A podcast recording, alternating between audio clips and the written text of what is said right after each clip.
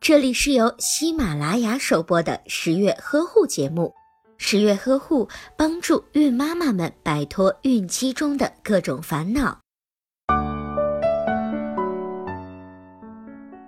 准妈妈为什么会出现孕吐呢？这是由于体内激素的改变。在怀孕的时候，准妈妈的胃酸分泌会变少，肠胃的平滑肌张力会下降，肠胃的蠕动会变得缓慢，就会使得食物在胃里长时间停留，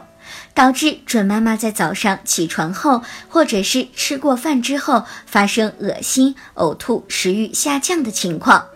孕吐期间的准妈妈大部分都会有晨起、恶心的症状，